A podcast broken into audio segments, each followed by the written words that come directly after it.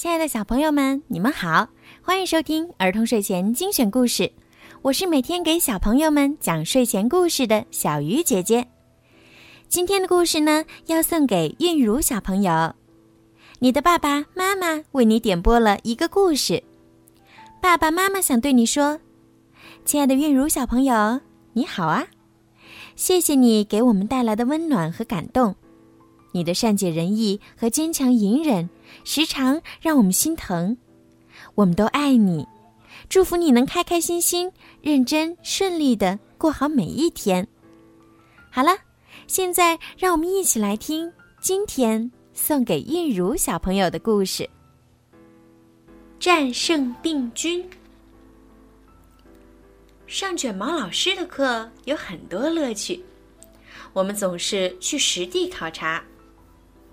今天我们学习与病菌相关的知识。病菌可以使人生病。此刻，旺达看上去好像已经病了。旺达去医院了。他一个人能行吗？凯莎问。我们跟着他，列队，出发。卷毛老师说。卷毛老师晃了晃手中的车钥匙，小车就变小了，我们也跟着变小了。小车通过窗户飞进室内，我们坐上了车。小车飞进医院大门，我们找到了旺达。小车降落在他手中的盒子里，看上去就像一粒小止咳药。旺达伸手拿了一粒药。旺达以为校车是一粒止咳药，把我们放进了他的嘴里。我们在他的喉咙里看见许多红色和白色的小点点。病菌是从哪儿来的呢？Tim 问。通过鼻子或嘴巴这些开放的部位进入人体。卷毛老师说。他们有时还会通过伤口潜入。车门打开，我们走了出来。小点点遍布在旺达的喉咙，但卷毛老师并不担心。旺达的身体知道该怎么做。卷毛老师给了我们每人一件特制的衣服。跟上我。说完，他就滑进了一根血管儿。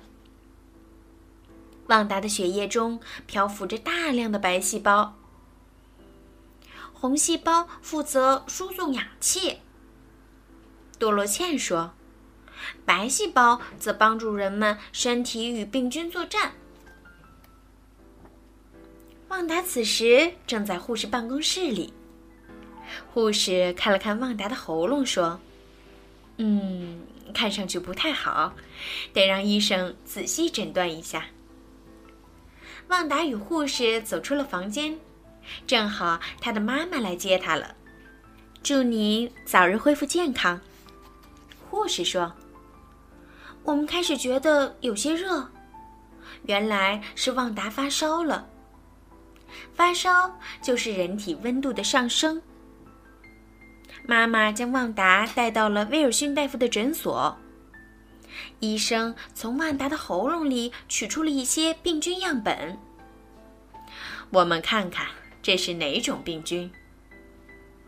威尔逊大夫说：“旺达，你得了脓毒性咽喉炎，需要服些抗生素。”威尔逊大夫写下了医嘱。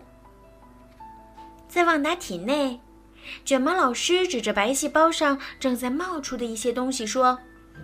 这些是抗体。突然出现了一个新情况，白细胞向我们喷射了一些抗体，它把我们也当成病菌了。我们又回到了旺达的喉咙。一上车，我们身上的特制衣服就不见了。马上回学校，卷毛老师下令道。旺达的妈妈买了抗生素，给他服用了一些。